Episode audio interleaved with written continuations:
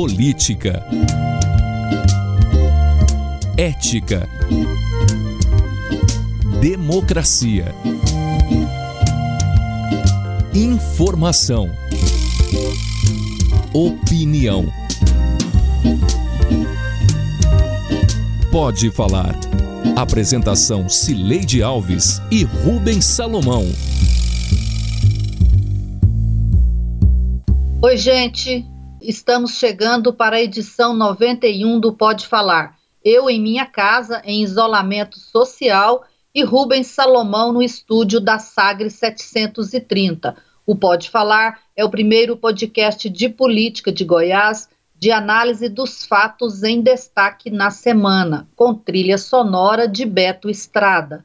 Oi, Rubens, tudo bem? Oi, Sileide, tudo bem? Um abraço para você assim à distância. Tem sido esse o jeito. Vamos que vamos, já edição 91, hein?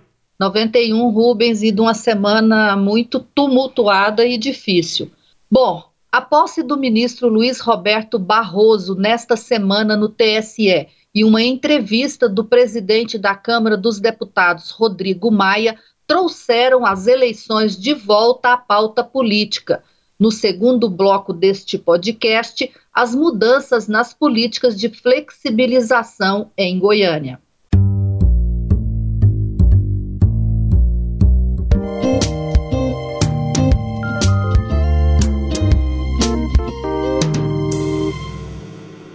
O ministro Luiz Roberto Barroso tomou posse na presidência do TSE nesta semana e declarou que as eleições municipais serão realizadas neste ano. Admitiu até a possibilidade de seu adiamento, mas dentro de 2020, para manter a data de posse dos eleitos para 1 de janeiro de 2021. Rodrigo Maia, presidente da Câmara, já havia sinalizado na mesma direção. A questão da data da eleição, se nós vamos mantê-la no mesmo dia ou se a decisão do parlamento vai ser modificá-la dentro do próprio mandato, uma outra data. Né? Então seria o adiamento da eleição sem prorrogação de mandato. Isso eu vi ontem na discussão com os líderes, que é uma posição quase de unanimidade. A maioria dos parlamentares entende que podemos ter o adiamento, mas não devemos ter a prorrogação de nenhum mandato. Constatei que estamos todos alinhados em torno de algumas premissas básicas. As eleições somente devem ser adiadas se não for possível realizá-las sem risco para a saúde pública. Em caso de adiamento, ela deverá ser pelo prazo mínimo inevitável.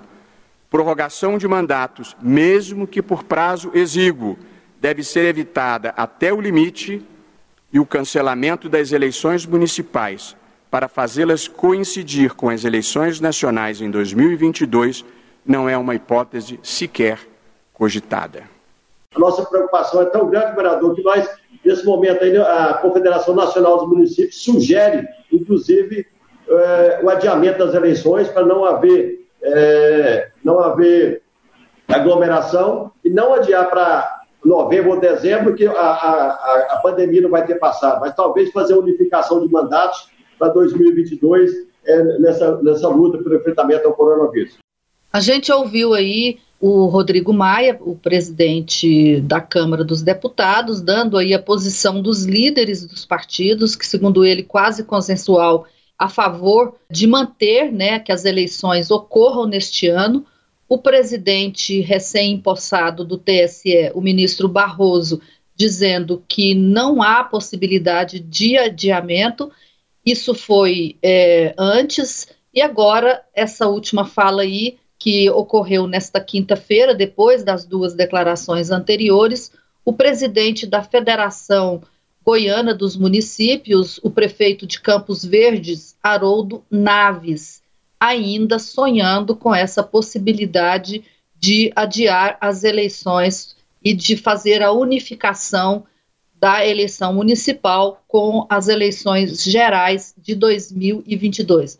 Possibilidade fora de cogitação, né, Rubens? É, fora do radar lá do Tribunal Superior Eleitoral e também dos políticos, né? Não é só o, o ministro Barroso, o presidente do TSE, e, e enfim, o, o, Tribunal Superior Eleitoral que avalia ser muito inviável, até tecnicamente, a realização, pensar em realizar uma eleição única no país seria uma mudança muito drástica para o cenário inteiro né, é, da, da, disputa eleitoral. Mas a parte política também, né, os deputados, senadores, uma comissão está avaliando isso lá no Congresso, criada pelo Davi Alcolumbre, mas em conjunto com a Câmara, e é falando sobre essa comissão que o Maia deu essa declaração aí de que os líderes estão todos praticamente consensuados em torno de uma prorrogação da eleição, mas no máximo em um, dois meses, no mais tardar no início de dezembro, para a posse acontecer já em janeiro de 21.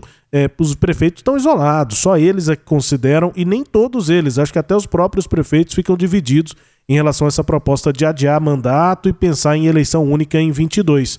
É, na prática, depende muito da situação de cada prefeito, né? Tem um prefeito que está mais bem avaliado, o que é exceção, a maioria está mal avaliado, então pensar em reeleição agora, acho que eles preferem ganhar algum tempo e por isso eles acabam ficando isolados, pedindo a possibilidade de prorrogar mais ainda os mandatos, quem sabe seria uma chance.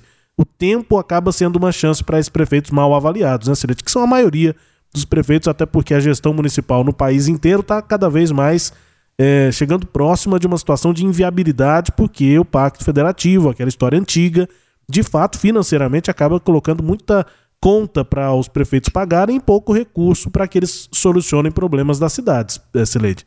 É, essa ideia de prorrogação só interessa a prefeitos, a mais ninguém. Né? O MDB fez uma live, diretório regional, é, com os, os, candidatos, os diretórios né, no interior, e constatou que essa posição só é defendida por prefeitos e assim mesmo nem todos, né? são, são favoráveis a isso. No fundo, o, o, a maioria quer mesmo é a eleição e de preferência que ocorresse em outubro. Né, eles queriam para dar os, aqueles prazos normais para fechar conta depois. Os, os, prefeitos alegam que fica muito em cima fazer tudo em dezembro, é, eleição e fechamento de contas, mas é, o, o, ideal para eles era a eleição agora em outubro. No entanto, é, parece que está cada dia mais difícil isso, e, e, portanto, agora é esperar que esse estudo que vai ser feito lá pela comissão do TSE, que, que vai ajudar a Câmara na decisão, no projeto de adiamento ou no que fazer. Então, esse é um trabalho que, que eu imagino que será feito em conjunto agora pelo Tribunal e pelo Congresso Nacional. É, em função disso, Rubens, é, o, os partidos agora voltam-se para as articulações políticas. Isso tem, tá tem o prazo, pouco... né? Tem, tem o prazo, os prazos continuam sendo relativos à eleição de outubro, né? E aí os prazos estão forçando também que alguma articulação aconteça.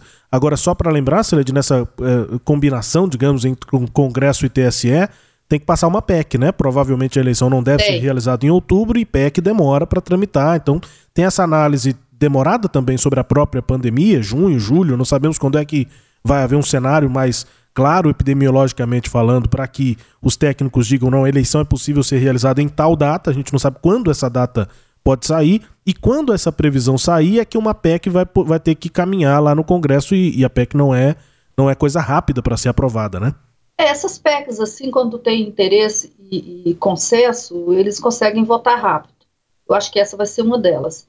Agora, de qualquer forma, não pode demorar muito por conta dos prazos, né? É, eu tenho a impressão que até o meados de junho, começo de julho, essa decisão já terá sido tomada para dar tempo de fazer as convenções, essas coisas todas. E prazo, Rubens, por falar em prazo, tem um que vence nessa semana próxima agora, dia 4 de junho, é, o, é a data final para os candidatos a vice-prefeito é, e prefeito se desincompatibilizarem. E é uma data importante para muita gente e vai dar uma sinalização da disputa eleitoral em Goiânia. Por quê? Porque o secretário de governo Paulo Ortegal é o nome de Íris para compor com ele a chapa majoritária. E aí o Paulo terá que deixar o governo no dia 4 para é, ficar elegível, né? Mesmo que o Iris não seja candidato lá na frente, o Paulo tem que, tem que permanecer elegível. E as, as, informações que eu tenho é de que ele vai cumprir essa, essa exigência. Então, semana que vem, nós já teremos essa mudança aí, o que vai dar para muita gente a, essa sinalização de que Iris continua no páreo eleitoral. E, porque hoje a grande dúvida em relação à disputa em Goiânia é exatamente ele. É, e, e, tem aí a partir desse momento a gente também passa a entrar mais é, é, profundamente nas idas e vindas né, das articulações políticas, pensando nas eleições que vão acontecer. como, pelo que tudo indica, a gente viu aqui nessa primeira parte, vão acontecer ainda nesse ano. E tem um, um caso que é marcado até agora por muitas idas e vindas, né? Poderia ter outras pessoas em busca. Se ele não achasse, entendesse que deveria ser o Glaustinho, é, eu me colocaria à disposição, e é o que está acontecendo no momento. Então não houve motivação ou desmotivação. Eu sou um jogador de um time do governo e agora eu estou entendendo que vai ter que colocar à disposição para a participação de um projeto desse. Deputado federal Glaustin da Focus, né? Desde o ano passado era considerado como nome do governador Ronaldo Caiado. E de lá para cá ele acabou recuando, né? Teve uma articulação quase que é, nula lá na, no sentido de ser candidato a prefeito de Goiânia, de, de Aparecida de Goiânia, é, fa, foi fazendo só uma articulação mesmo como deputado e chegou a elogiar a gestão do Gustavo Mendanha, que está na prefeitura, do MDB.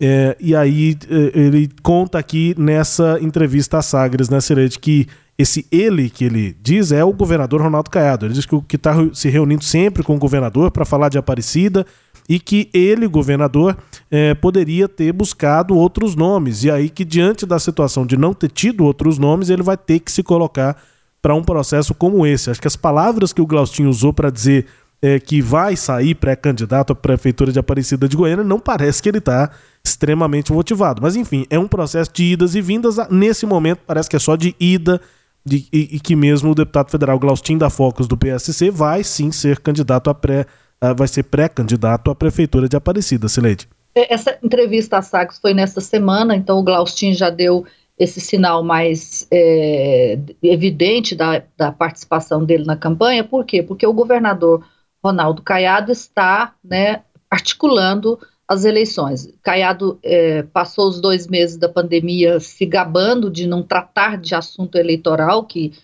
que, que não era hora de, de discutir isso, a sua que, dedicação que fez, era integral. Não né, fez uma a, reunião a sequer para falar de política, né? Não fez reunião, só que ele foi cobrado. Agora ele foi cobrado pelo, pela base política dele. Falou, ele tem que agir. Se, não, se o governador não organizar essa base nos estados, corre o risco de perder as eleições.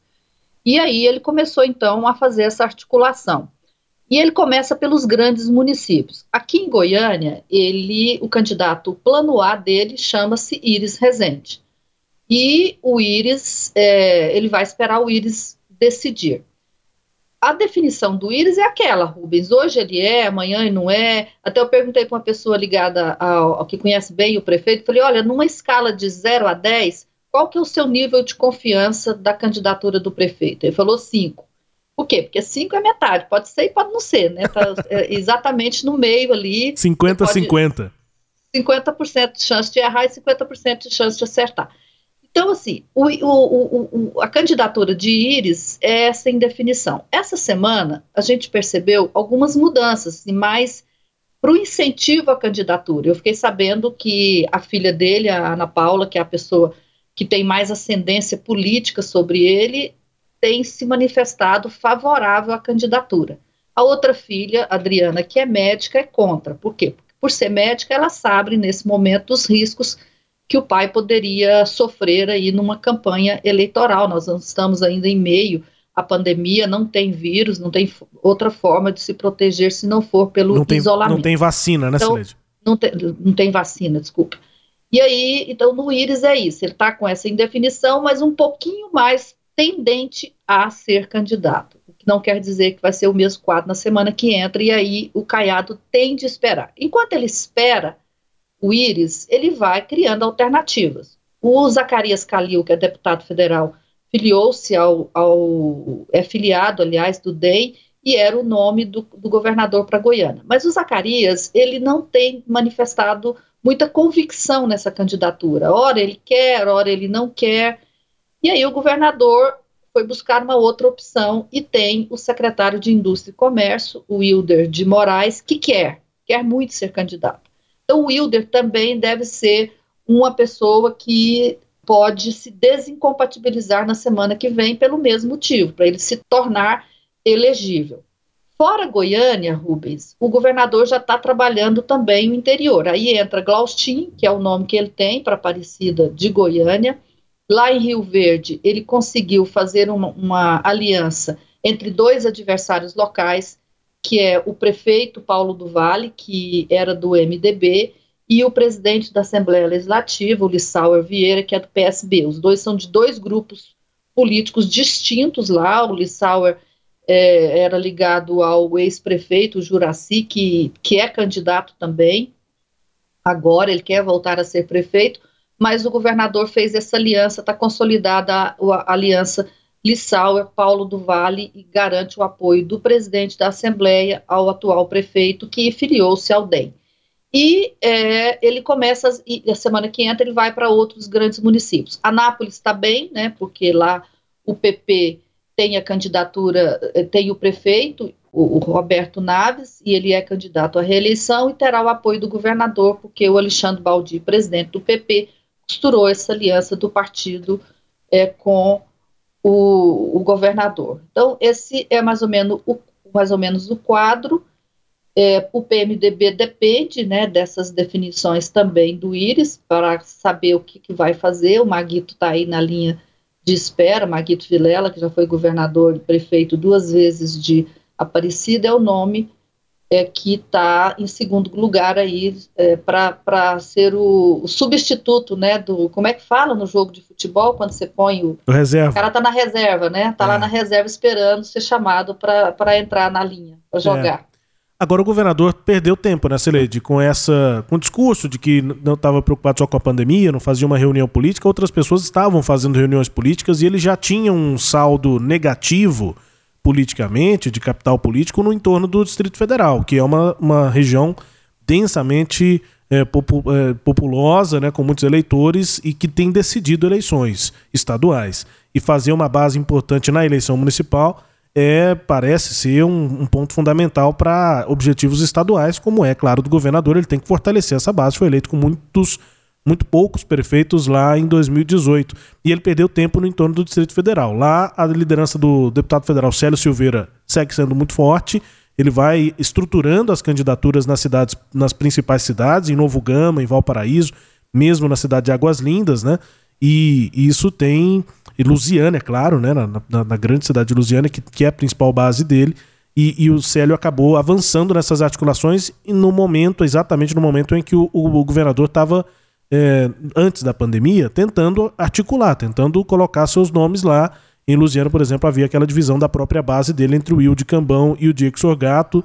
Acabou que o Célio Silveira é, avançou na, na indicação do próprio é, Diego Sorgato lá para a cidade. Enfim, é, o governador está voltando para fazer essa articulação, mas perdeu tempo e PSDB e MDB, que ainda são partidos grandes e que estão na oposição ao, ao governo, é, vão aumentando também o seu, o seu é, capital político para essa eleição que vai ser realizada nesse ano, Sileide. É, não existe espaço vazio, né, Rubens? O governador deixou o espaço lá e foi ocupado. É, perdeu, perdeu o lugar. Saiu do vento, perdeu o assento. É assim que a gente dizia quando era criança. Exatamente. ai, ai. E assim termina o primeiro bloco.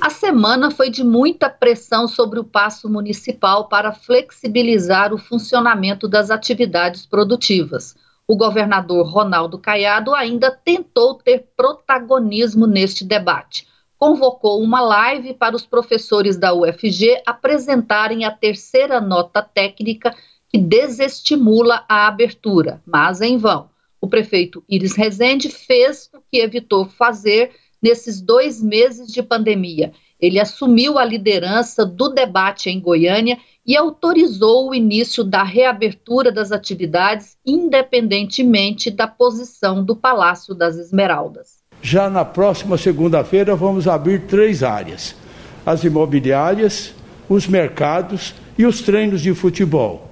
E a proporção que notarmos que a prefeitura pode continuar abrindo outras áreas sem trazer prejuízos para a saúde da população, vamos abrindo e eu espero com a contribuição de cada pessoa, utilizando a máscara, evitando o ajuntamento de pessoas. Daqui a poucos dias, tudo em Goiânia estará aberto e o povo novamente feliz. Nós estamos aqui na Prefeitura de Goiânia aguardando para discutirmos com a, com a equipe técnica do Comitê do Covid da Prefeitura de Goiânia a possibilidade de abertura de alguns segmentos e queremos reforçar neste grupo né, a importância a necessidade de começarmos a planejar o retorno e a flexibilização para alguns segmentos, em especial aqueles segmentos mais aqui há mais tempo estão sem funcionar em nenhuma de suas atividades. É de nós podermos então criar este comitê onde cada representante, cada segmento, não será apenas um representante, ele será um agente público como tal. Ele vai responder por todos os seus atos, não se pode omitir e nem lavar as mãos. Não existe meia posição. Como tal, as decisões precisam ser tomadas, cada um arcando com as suas responsabilidades. Pois é, o, aí a gente ouviu o prefeito, né, que quer que a cidade seja feliz, Rubens, o presidente da Fé Comércio, o Marcelo Baioca, que estava na prefeitura, mas nesse momento ele está falando numa live, na live que o governador fez com o pessoal da universidade, e depois o governador que está é, tá com essa ideia aí de criar, via projeto de lei na Assembleia Legislativa, comitês para é, decidirem o que fazer com a participação de representantes da sociedade para responsabilizar essas pessoas nas decisões. Eu acho, eu acho que o governador está querendo dividir aí a responsabilidade, porque ele tem dito que não pode é, é, abrir agora, ele queria manter o decreto de. Ele, aliás, ele queria endurecer o decreto né, há duas semanas, não teve apoio para isso Agora, diante do inevitável, que é essa abertura, o governador está tipo, dizendo assim: olha, vocês vão assinar, e aí lá na frente, quando os números começarem a ficar piores, e a nota técnica da UFG diz isso, né, que vai aumentar muito o número de mortes, vocês assumem essa responsabilidade. Eu não vou ficar sozinho nisso, eu acho que essa foi a, a, tentativa do governador com essa mensagem, Rubens. É, ele definitivamente não quer ficar sozinho na chapada, né, Celede? Ele não quer ter desgaste sozinho, ele não quer ver lá na frente um problema grave que pode acontecer com é, esgotamento de leitos, principalmente de UTI, as pessoas não tendo o atendimento necessário e acabar que o número de mortes, de, de óbitos, fica ainda maior do que já é em Goiás por conta de falta de atendimento. Ele sabe disso, é médico, sabe que essa possibilidade existe e que o caminho para isso é exatamente uma flexibilização, é, qualquer que seja, mas principalmente sem o, o cumprimento de protocolos muito rígidos. Então, se é para abrir alguma coisa, tem que abrir de forma muito lenta, avaliando a cada duas semanas. Abre-se uma pequena parte, depois de 14 dias, que é o período de incubação do vírus, abre-se de novo. O governador tem manifestado essa preocupação. Desde há duas semanas, quando você disse que ele recuou do decreto ainda mais restritivo, para isolamento ainda mais é, é, rígido, é, ele, quando anunciou o recuo, ele fez isso, anunciou, já entregando responsabilidade para os outros. Mas olha, a minha posição é essa, de deixar ainda mais rígido o isolamento. Vocês não querem, tudo bem, quem vai responder lá na frente é, são vocês. E agora ele volta a dizer isso. Então, mais uma vez, ele recebe as demandas, passou essas duas semanas praticamente sem falar do assunto, né? Os próprios empresários até tentavam algum acesso, mas as propostas continuavam lá na mesa do governador e ele não voltou a esse assunto e voltou nessa última quinta-feira em que o Marcelo Baiocchi leu lá os protocolos que a FEComércio, o setor produtivo, estão apresentando para essa retomada de atividades. Então, diante disso, ele voltou a dizer: beleza, vamos conversar sobre isso. Então, vamos criar um comitê em que vocês vão se tornar agentes públicos foi o que disse o Caiado. Já que eles pesam tanto na decisão do governo, tanto que ele não decretou mais uma vez o isolamento rígido, então que eles sejam tratados como agentes públicos, o que na prática, legalmente, nem é possível, né, Cereja? Eles, eles, eles vão ter que responder politicamente, mas não formalmente, é, por qualquer problema que o Estado passar no, no futuro, no futuro próximo. Estamos falando daqui um mês, um mês e meio, essas consequências já vão estar muito graves se é, não forem cumpridos protocolos e tal, se as regras de, de, de, de das, é, de higienização e tudo não sejam cumpridas, Celede. É, Rubens, e, e para a gente encerrar esse tema, assim, é só importante também, eu queria destacar que o prefeito mudou a posição dele. O prefeito estava, até a semana passada, muito respeitoso das decisões do governador. Mas houve esse vácuo aí que você falou, duas semanas que o governador não fez nada, a pressão dirigiu-se toda para o Palácio, para o Paço Municipal, e aí o prefeito é, acabou cedendo. É, o que se diz lá na prefeitura é que a flexibilização autorizada por lá, ela está prevista no próprio decreto do governador que dá a esses municípios autonomia para fazer diferente. E que o que foi mudado está em consonância com a Secretaria de Saúde. A, secretária Fátima Moruê foi a, a, é, assim, fundamental nesse processo, ela segurou algumas coisas, muita coisa o pessoal queria ceder e ela, e ela manteve a posição. Né? Então, os próximos passos não estão certos. O, a prefeitura fez um, um calendário aí com, com os, os, grupos lá de, da faixa branca, amarela e vermelha, né, nesses três níveis, é, o nível menos crítico, o médio e o mais crítico, e, e vai seguir nesses passos aí de acordo com o que for acontecendo agora. Dizer, há uma, uma nova data para os shoppings, que seria dia 6, né? Mas isso não está definido. Por quê? Porque o, a prefeitura faz o quê? Ela sinaliza com a possível abertura, mas vai depender de como os empresários e a população vão se comportar. Dizer, se os requisitos de segurança não forem é, é, atingidos nesse, nesses dias, nessas semanas, na primeira semana, os próximos passos não serão dados. É assim que o prefeito resolveu enfrentar essa pressão aí sobre ele para abrir mais, Rubens. É, é isso? Vamos, vamos seguir? É isso, só para lembrar que houve essa pressão toda, né? Citar as carreatas que tiveram, as manifestações que foram aconteceram nessa semana, pressionaram ainda mais o prefeito e ele teve de decidir. Dia 6 aí essas possibilidades aí de é, uma parte do comércio e dia 13 outras ainda que teriam um impacto ainda maior, né? Na, na disseminação do vírus, região da Rua 44, é, enfim, é, essa, a gente tem que acompanhar se esse cronograma vai ser cumprido e que cronograma vai ser apresentado de fato, Sileide. E agora vamos ao quadro Língua Solta, com a música tema Mundo Melhor da primeira banda goiana de rock, o Língua Solta.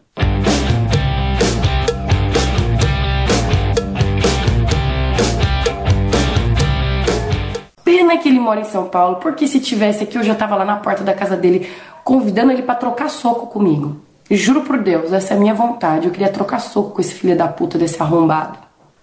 Infelizmente eu não posso. Mas eu queria. Ele mora lá em São Paulo, né? Pois se você me aguarde, Alexandre Moraes, o senhor nunca mais vai ter paz na vida do senhor. A gente vai infernizar a tua vida. A gente vai descobrir os lugares que o senhor frequenta. A gente vai descobrir quem são as empregadas domésticas que trabalham para o senhor. A gente vai descobrir tudo da sua vida até o senhor pedir sair. Este Língua Solta é a agora famosa Sara Giromini, conhecida como Sara Winter, ativista do bolsonarismo que sofreu busca e apreensão por determinação do ministro Alexandre de Moraes do Supremo Tribunal Federal. Ela é uma das suspeitas de envolvimento em ameaças aos ministros e divulgação de fake news. Rubens, me parece que a gente não precisa nem comentar. Esse é um língua solta que fala por si só, né? Ah, fala por si só. Não tem muito o que dizer, né? Um desrespeito em relação a instituições no geral no país. Eu só queria citar um outro momento dessa é, pessoa aí nessa semana, porque ela foi um dos alvos daquela operação contra fake news, inquérito lá do Supremo Tribunal Federal, mandado de, de busca e apreensão. E ela disse no Twitter o seguinte: isso aconteceu agora sexta-feira. É, ela disse que no dia seguinte à deflagração da, da operação, o cumprimento do mandado, ela teve os dados pessoais, CPF e tal, é, vários números de conta no banco, publicados nas redes, em fóruns no, na internet e disseminados pela esquerda, e que isso seria um, uma estratégia do próprio STF, divulgar os dados dela. O problema é que ela mesma, no dia anterior à deflagração, ao cumprimento do mandado, ela mesma buscava recursos, porque ela basicamente sobrevive com as contribuições que os eh, aliados ali, com quem pensa como ela faz, eh, ela acaba vivendo dessas doações, dessas contribuições para manter o canal dela, para se manter mesma. E aí ela passou esses dados, passou o CPF, passou conta de banco, ela mesma passou esses dados é, na internet no dia anterior ao cumprimento do mandado, e aí logo depois ela tenta distorcer tudo e dizer que é tudo uma estratégia do STF. Uma pessoa completamente sem credibilidade para falar qualquer coisa, independente do lado que seja, é, se ela defende uma coisa ou outra, a credibilidade é fundamental e, e a, a, língua solta demais acaba é, cometendo esse tipo de, de erro, né? De erro básico, tentando é, manipular muito as pessoas quando a, na verdade, as coisas não têm nenhum tipo de encontro com a realidade, Sileide. É, Rubens, é aquela história, quem conversa demais tá bom dia cavalo. Exatamente. A gente não precisa falar nada, vamos esperar lá na frente o tempo passar e ver o que, que vai acontecer. É isso, Sileide, vamos. Bom, vamos embora. Até o próximo Pode Falar, todo sábado às nove e meia da manhã na Rádio Sagre 730 e nos tocadores de podcast Basta seguir o Sagres Política Pode Falar em qualquer tocador para receber semanalmente a notificação da publicação deste podcast. Siga a gente. E Rubens, vambora. Tchau, tchau. Vambora, Sileide. Até a próxima edição. Tchau, tchau. Apresentamos Pode Falar com jornalistas Cileide Alves e Rubens Salomão.